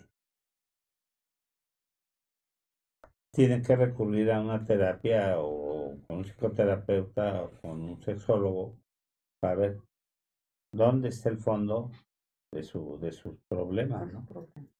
Y, y lo decía Ana las veces que ha estado aquí, que pues es cuestión de de escarbar, buscar el fondo de dónde está el problema.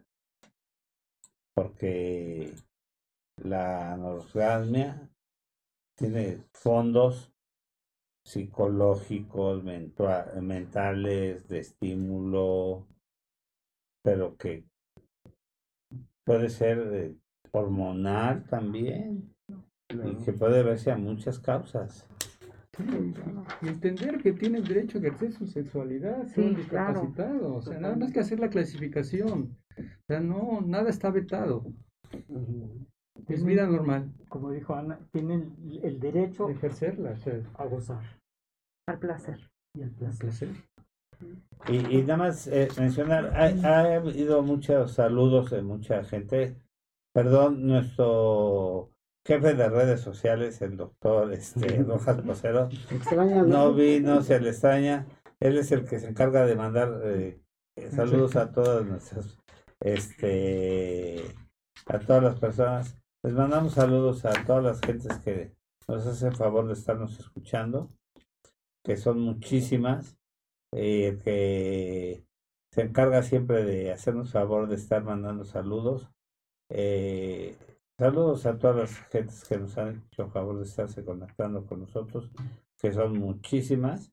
Y saludos al doctor Gabriel Rojas Poseros, que seguramente está en cirugía, pues también es ginecobstetra y este esperemos que, que, salga bien. Ahora no nos avisó de que no podía llegar, pero él normalmente esa es la causa de que no esté en el programa, de que está trabajando, ¿no? Así es. Ejercicios realmente efectivos, dice Ana Cerón. Pero ¿de qué ejercicios, Anita? ¿A qué ejercicios te, te refieres? Unos ejemplos. Creo que los pélvicos te estaban comentando. Ah, los pélvicos. Así es. ¿Hay alguna otra pregunta? Varias. sí, todavía hay varias. Es verdad que las personas con retraso mental son hipereróticos. Y si es así, ¿cómo puedo hablar con ellos? ¿Hay alguna manera adecuada y propia para ellos? Saludos, Sergio. Este, yo, yo lo, lo, veo como un mito. Sí. ¿En qué sentido? Al, al principio de la charla decíamos que, que, ellos no tienen tabúes como nosotros. Entonces dejan ir su, su, sentimiento a flor de piel. Y nosotros no, nosotros nos reprimimos y tenemos reglas sociales que, que nos van frenando. Entonces yo diría que no es tanto que sean hipersexuales, ¿no? Más bien ellos fluyen sin, sin tapujos, cosa que nosotros no, no, no podemos. Este, en este caso, cuando hablamos de discapacidad intelectual, síndrome de Down, porque en otros casos, discapacidad intelectual de otro tipo, autismo, por ejemplo, son gente que no se deja tocar, que no permite un acercamiento ni siquiera visual. Entonces es diferente. Cuando hablamos de discapacidad intelectual, esquizofrenia, es otro tipo. Entonces, cuando hablamos de síndrome de Down, sí son niños muy sensibles, muy amorosos que tienen este la piel, la piel, sí, el, un abrazo, un, un apapacho, para ellos es muy significativo. Y son gente que buscan el afecto, que buscan la cercanía, ¿no? De, de hecho, desarrollan otro tipo de, condiciones. Por ejemplo, también los chicos con Down son este altamente artísticos bailan, les gusta cantar. Sensibles, muy sensibles. sí, exacto. Tiene mucha sensibilidad. que estás, que están comentando los de Down, ¿no? Generalmente ellos tienden a ser pareja y son del, tipo de grado de discapacidad que tienden hasta casarse. Se tienden a casar, y muy amorosos y muy protectores, muy amorosos, muy protectores, muy sensibles, ¿no? Y, ahí esa pregunta que hicieron hace un momento, son hipersexuales, más que hipersexuales, no tanto es el concepto de hipersexuales. Lo que pasa es que desafortunadamente volvemos a repetir lo mismo. A las personas que sufren un grado de discapacidad, dependiendo del grado de lesión, y a qué nivel está y a, qué edad. No es que sean hipersexuales, lo que pasa es que en nuestra sociedad las mismas familias tienen reprimida la sexualidad de las personas que sufren discapacidad. Entonces cuando los ven que tienen alguna erección, a ellos se les hace anómalo. No, esto está anormal. Ellos no tienen derecho a, ejercitar su, eh, su, su erotismo ni su sexualidad. Entonces los ven como hipersexuales. Y ese es un mito. Entonces hay que tener cuidado de qué estamos hablando, porque ellos, dependiendo, vuelvo a repetir el grado de lesiones, dependiendo a, dónde está la vía que está lesionada, porque puede estar totalmente íntegra esa vía y tienen derecho a ejercerla. No importa que tengan disturbios intelectuales, pero a nivel de lesión de órgano, pueden tenerlo o no lo pueden tener. Entonces tener que cuidado no quiere decir también que las personas, vamos a llamarles normales, este, no, puedan, no puedan, ordinarios, no puedan desarrollar otro tipo de experiencia, por ejemplo, el, el multiorgasmo, ¿no? Eh, sobre todo se da más en mujeres que tienen una capacidad de tener multiorgasmos, cosa que el varón no tanto. y a fin de cuentas son este otro otro sector de la que es la mayoría de las mujeres se reprime eso no como si fuera algo malo gritar explotar porque somos una sociedad machista. No y los ven como enfermos cuando no lo son. Le, le, dice el varón a la mujer dónde aprendiste eso no sí entonces no hay que tener cuidado ahí.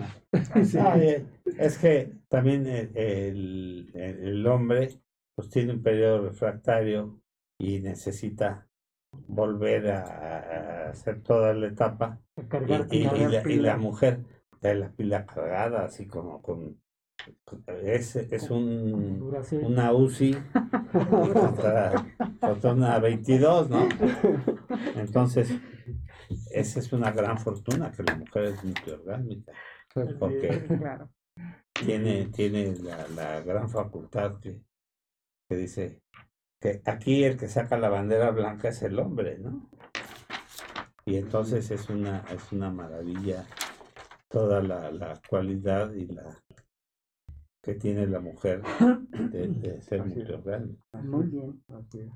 Dice, pero ¿qué pasa con el tabú de una pareja, de una persona con discapacidad y una, entre comillas, normal, cuando tienen que luchar contra los paradigmas sociales y esa pregunta la manda Marifer. Pues yo creo que el primer paradigma, más que social, es el paradigma familiar. Claro. Es el primer reto.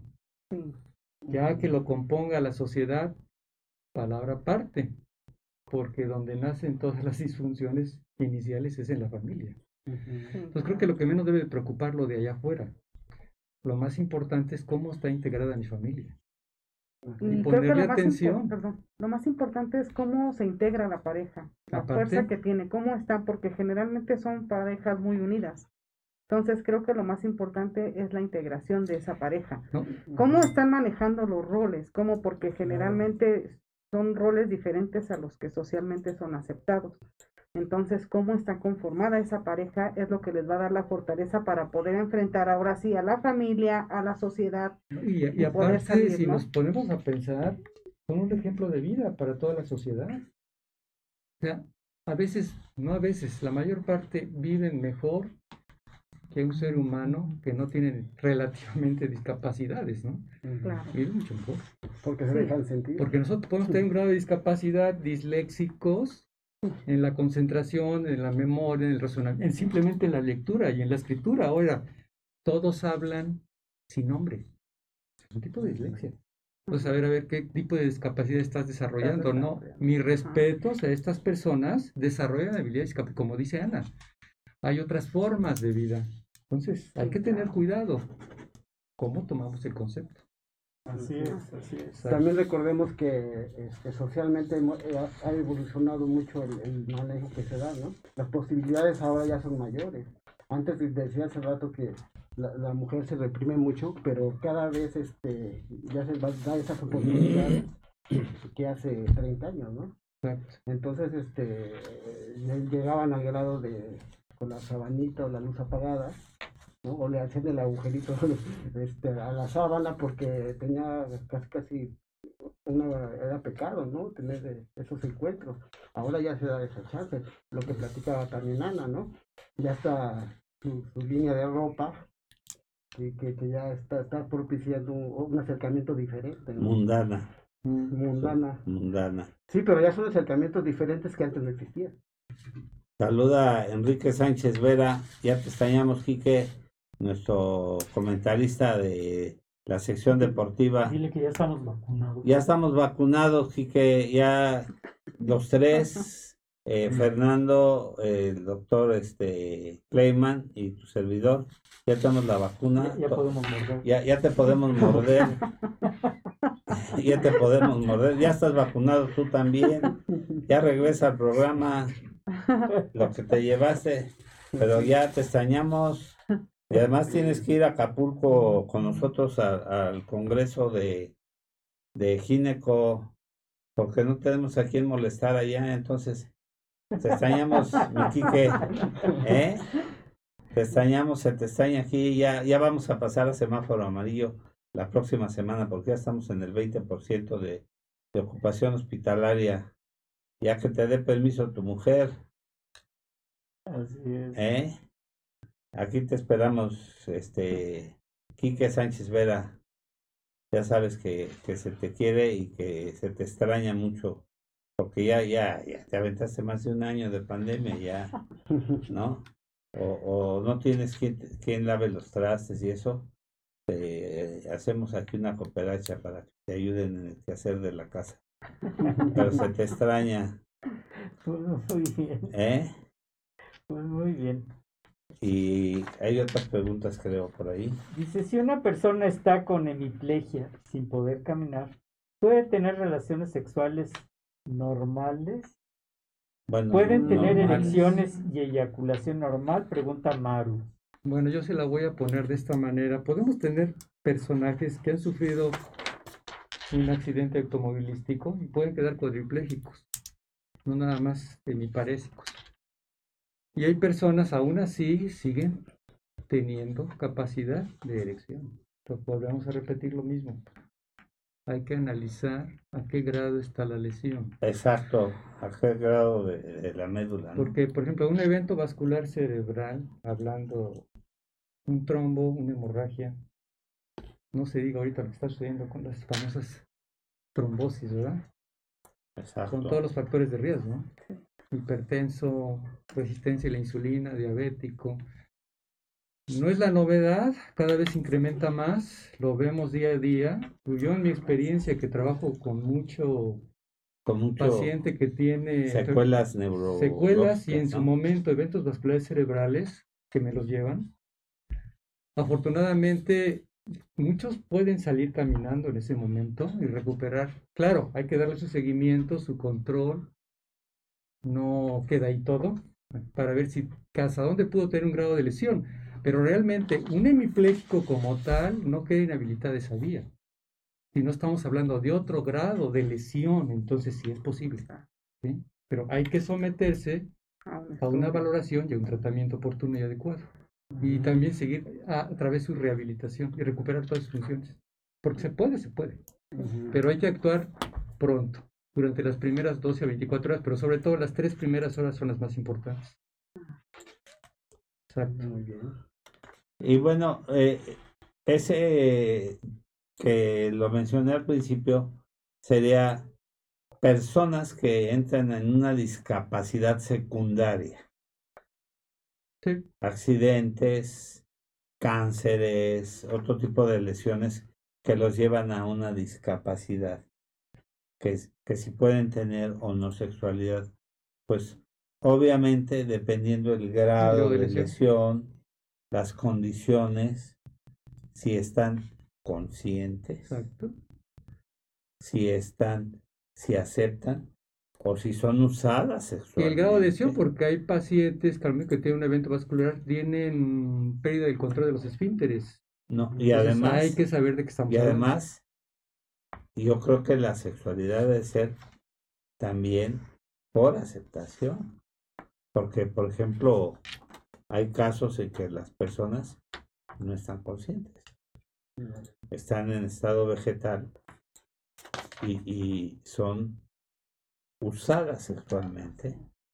Entonces ahí... Y es otro tema que también... Y aunque sea del esposo yo siento que ahí, aunque el esposo puede tener la elección y todo eso, pero ¿hasta dónde es ético o hasta dónde es moralmente? Yo no sé si entre aquí la ética o no, moralmente permitido que, que la utilice sexualmente, ¿no? Sí, estamos también, hay, un factor que, que, es importante comentar. Este, por ejemplo, alguien que adquiere la discapacidad, vamos a, eh, tuvo una vida sana y por un accidente la, la tiene, también se enfrenta a un trauma de, de, negación hacia su condición, ¿no? Porque se devalúa. Entonces, si tiene una pareja, este, hasta la empieza a rechazar porque él se flagela de que ya no vale como persona, ¿no? y, aunque tenga la posibilidad de, tener otro tipo de, acercamiento. y puede estar íntegra su vida y simplemente porque ya sufre de un trauma. y deteriora esa función emocionalmente. Pseudo deteriora porque no está lesionada. Su condición emocional lo lleva a que no, no disfrute esa sexualidad. Así es. Muy bien. Se, autoflagela al no aceptar su nueva condición. Exacto. Muy bien. Tenemos aquí. Pero hay, cómo se puede considerar, por ejemplo, que, que usen o a una persona que no está en estado consciente puede ser una violación. Bueno, ahí también habrá el concepto de a nivel de psicoterapeuta, ¿no? Trastornos de la personalidad, que es otro aspecto muy grande que puede intervenir, porque no estamos hablando en ocasiones nada más de personas que están en coma. O están eh, inconscientes. Por, totalmente. Puede ser hasta en cadáveres claro. Como la necrofilia. exactamente. Entonces, ¿de qué estamos hablando? Pensando en, en, la necrofilia, porque puede ser equiparable a, vamos, a una violación y por el otro lado, el que lo comete tiene un problema de necrofilia. Exactamente. Un trastorno. sí. muy Muy, muy delicadas. A ver, la terapeuta Gloria menciona que la discapacidad intelectual y la auditiva o de algún otro sentido, su sexualidad cambia o es diferente. ¿Nos podría mencionar cómo tratarla y las diferencias? Saludos y buen programa, Carol. Lo había mencionado Pedro. Son otras posibilidades, ¿no? Nada más. Este, como que no hacer lo, lo que estamos el deber ser, ¿no? ¿Quién, eh, lo que vemos en las películas o, o, lo que vivimos, pensamos que es la única forma de establecer una relación sexual y no. Entonces más bien es redescubrir nuevas posibilidades para, para enfrentarse a un, a un placer, ¿no? La otra vez decía, en el, cuando estuvo Ana, decía usted, también hay dedos, hay lengua, ¿no? Claro. Entonces hay otras posibilidades que se tienen que, que enfrentar. Obviamente, obviamente sí. Y, y, no hay que, el erotismo no es nada más genitalidad. Exacto. Es desarrollo. De por ejemplo, los matrimonios de las personas invidentes y de los sordomudos. Ah, claro. Y, y, son personas que, que nacieron bajo esa condición y bajo esa, ese, para ellos ese fue su normalidad. es normal. Son inmensamente Pueden procrear, tienen hijos. Claro. Son útiles a la sociedad. Por supuesto. Y recibiendo una terapéutica eh, normal, o sea, un, desarrollo normal, son personas tan útiles o más útiles que, otras. Fíjate que esto está. Sí, psicoterapeutas. ¿Hay alguna forma de terapia que los padres podamos tomar para hablar de sexualidad. Si mi hijo tiene alguna discapacidad, saludos y gracias por el programa y, ah, pues que, creo que aquí, estos son los teléfonos. Gloria. No, son de la de ella. De Gloria, eh, los, teléfonos ya lo estaban poniendo ahí, ¿verdad? Ahí? Cuando habla, está, están poniendo tu teléfono. ¿Es este tu teléfono de contacto, Gloria? Sí. Lo repetimos, es el 55 5502 86 59. Pero que se acerque uh contigo a tu consultorio. Y, el de Pedro nos da tu teléfono. El 55 69 10 86 93. 55 69 10 86 93. Qué, interesantes preguntas. ¿Una persona con discapacidad puede tener un hijo con esa misma discapacidad o solo es mito? Gracias por traer estos temas. Saludos. Pues depende de qué estamos hablando. Depende de la, de, de, la discapacidad de la que estemos hablando. Hablemos de Down, estamos hablando de un tema diferente. Sí, no, bueno. pueden procrear, es un tema diferente, aspecto genético. Sí, de hecho, este, digo, hemos conocido casos donde se casan dos con discapacidad intelectual y el hijo repite historia cuando son los dos papás. Es una alta probabilidad. Y discapacidad también auditiva. O, discapacidad auditiva y tienen hijos oyentes, Pero tampoco es la regla. No, no, son sordos. Yo atiendo una familia, incluso el día de ayer atendía a una familia que, que son sordomudos, todos ellos, y la hija habla. Es oyente, claro. Y, y atiendo, y otra de las primas es la traductora de la Asamblea Legislativa, es la que sale ahí. Haciendo lengua de señas. Y ella habla. Ajá. Y este, pero sus, sus abuelos, su mamá, todos ellos son sordomudos, pero esta chica habla. Sí, o sea. Y, entonces ella es la que traduce ahí en la Asamblea Legislativa. Bueno, es una de... Volvemos a repetir lo mismo, depende del grado de discapacidad y a qué nivel intelectual, psíquica, física, sensorial. Sensorial. Hay que entenderlo porque a fin de cuentas no todos los hijos de discapacitados tienen que tener ese problema en base al grado de lesión y clasificación. Pero bueno, si tienen duda y hay algo todavía mucho más aparatoso, hoy en día pues hay estudios genéticos. claro, hay estudios genéticos y hay discapacidades, hay problemas que son heredados y que están ligados a un cromosoma, que puede ser el cromosoma X y que nada más las, los hombres tienen la enfermedad y las niñas pueden ser portadoras de la enfermedad a menos de que sea de que tengan pues, si es eh, el, gen portador en, el porque en la genética Jaime como tú lo sabrás hay aspectos recesivos y hay aspectos dominantes, dependiendo qué tipo de alteración estemos hablando a nivel genético como tal la base o a nivel de un error congénito del metabolismo que puede ser, por ejemplo, un ejemplo sería, pues que no, no pueden procesar el ácido úrico, la gota. Es un error congénito del metabolismo, pero no estamos hablando de un countdown en ese momento. Exacto.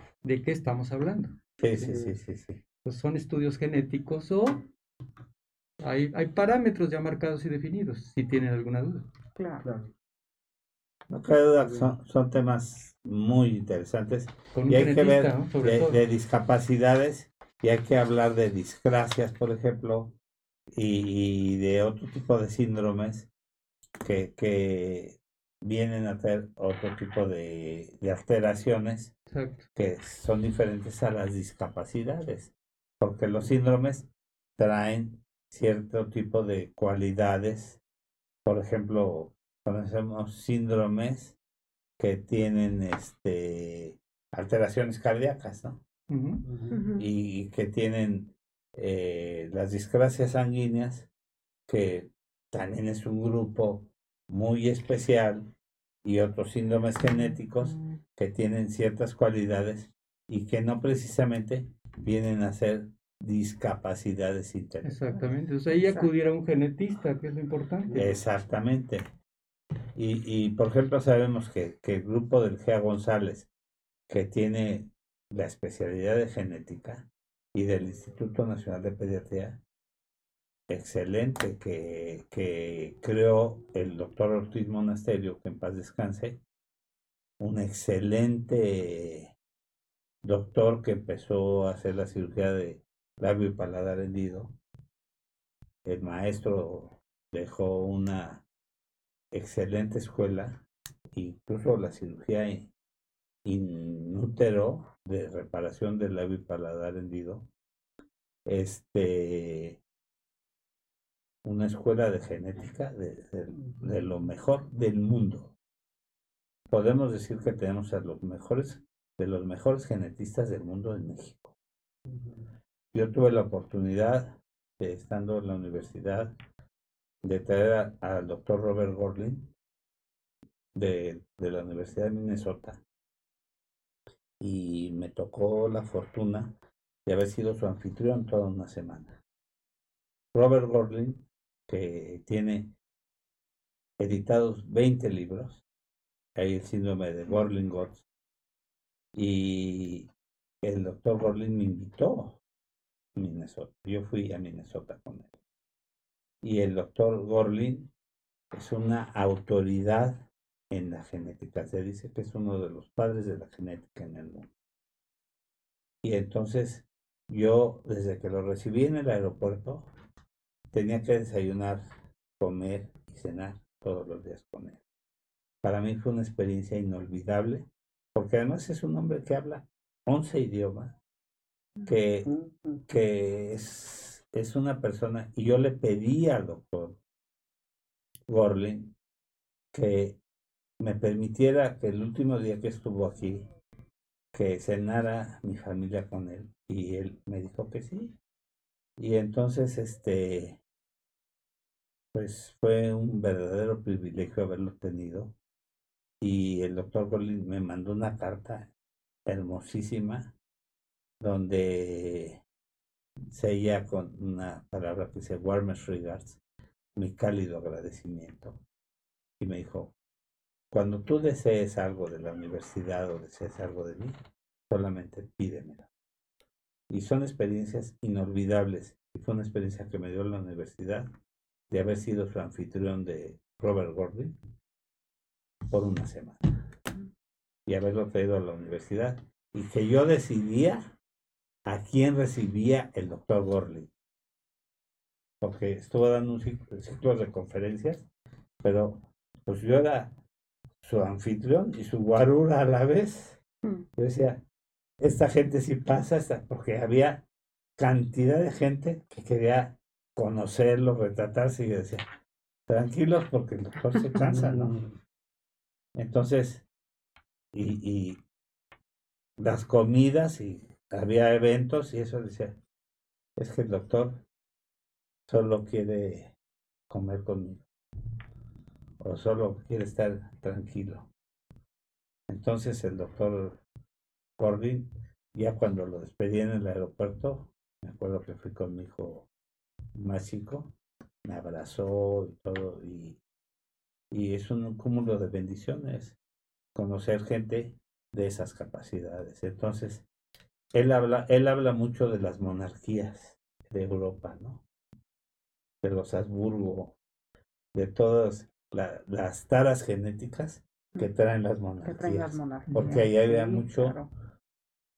Además se casan primos. Se casan entre ellos. ¿no? entre ellos. Entonces, y, y aquí, pues, no se ven las taras entre cuando hay consanguinidad entre familiares. Muy bien. Pues creo que ya estamos al final. No sé si tengan algo que concluir un minuto. Este, bueno, eh, yo creo que queda pendiente el, tema de la, la, parte legal, que también es otro, este, toda la normativa que hay en, medicina, en, este, el cuidado y protección de los, de los chicos con discapacidad y toda esta reglamentación que, también sería muy importante comentar en otro momento.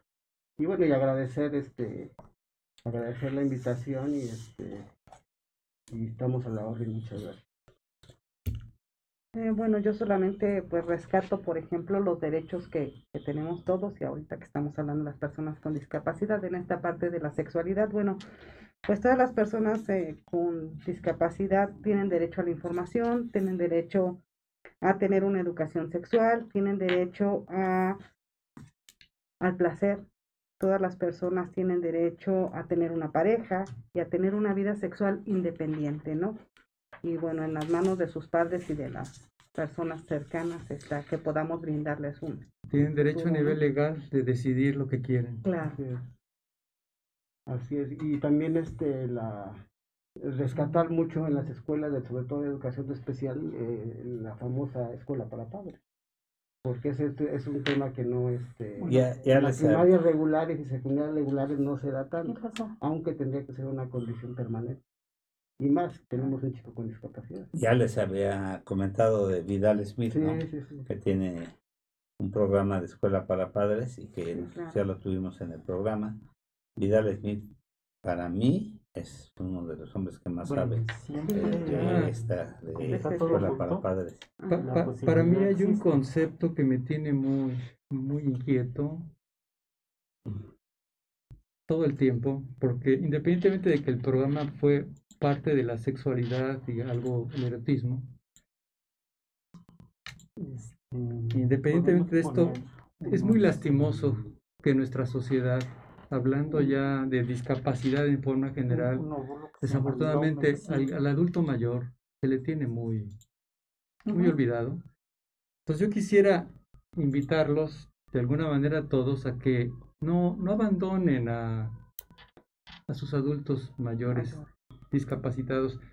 Tienen habilidades y capacidades, tienen capacidad de razonamiento, concentración. Es muy triste cuando nosotros recibimos en la consulta, los lleva un taxista. No se vale. Los recoge un taxista. Y no siquiera una llamada, doctor, ¿cómo está mi... Mi familiar. Pues, ¿Cómo va mi familiar? Es muy triste porque dependen de ellos mismos. Viven aislados en ocasiones en una choza. Son situaciones muy profundas que me gustaría en otro programa, cuando hablan de los derechos de los discapacitados, que se tomara ese aspecto. De los adultos mayores. Porque eso es muy triste. Hay que hablar no hay acompañamiento. Porque yo creo que también todos vamos a llegar en algún momento adulto mayor y creo que alguna discapacidad sale con eso, con la adultez, con la vejez van perdiendo el oído, van perdiendo la vista. Y entonces si yo era una persona que me manejaba bien, pues de repente empiezo a perder, a perder facultades que tenía. ¿no? Y tenemos a una geriatra, ¿te parece bien? Con ellos. Y tenemos a una geriatra de aquí del Hospital Español que tenemos. Sí, sería que ya tuvimos en un programa ya. La, la conectamos y con ellos y que venga una geriatra. porque lo vivimos muy frecuentemente y es muy triste. Muy triste. Pues compañeros, ya estamos en tiempo no me queda más que agradecer al maestro Pedro Pelayo González y a la maestra Gloria Ponce Torres, a mis compañeros, al doctor Jaime Kleiman, a Fernando Castillo y saludos a al doctor Gabriel Rojas, que seguramente estaba este, en cirugía, y a toda la gente que nos hizo favor de escucharnos a nuestro equipo de producción fantástico, Zaira, Jesús, estamos estrenando internet con una salida ya más potente, Alejandro, a, a esta Rita y a Yanin y al bebé y a toda la gente que nos hace favor de escucharnos, que tengan un excelente día y un mejor fin de semana. Y muchas gracias, eh, de, veras, este, la, vez pasada ya no les, dimos las gracias a los muchachos que están bien este, encargados de la chamba. Que, Nuestro equipo, de producción, equipo de producción siempre de primerísima. Sí, claro. Muchas gracias. Muchas gracias. Gracias a todos. Gracias.